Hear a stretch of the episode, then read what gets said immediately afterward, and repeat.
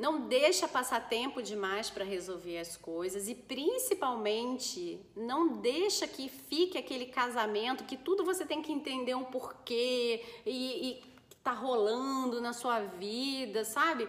Sabe aquelas pessoas que ficam rodando no passado, tentando entender o que, que rolou, o que, que aconteceu, e para quê, e por quê, blá, blá, blá.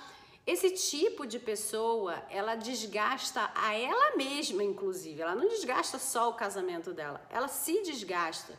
Porque tem uns porquês da vida que eles jamais serão respondidos. E esse porquê, inclusive, pode estar ligado àquilo que a pessoa podia dar no passado mesmo aquilo que a pessoa era, aquilo que ela tinha maturidade para fazer naquela época, capacidade, e que hoje ela faria diferente sim. Ela não fez naquela época porque ela não conseguia. Então não tem realmente assim porquê, entendeu? Então para de minar o seu casamento, para de ficar brigando aí com seu marido ou não permita que ele fique brigando com você, se for ele a pessoa que fica lá cansando a vida, né? A sua vida, porque não tem, tem coisas que não tem porquê. É a tal da história do aceita que dói menos.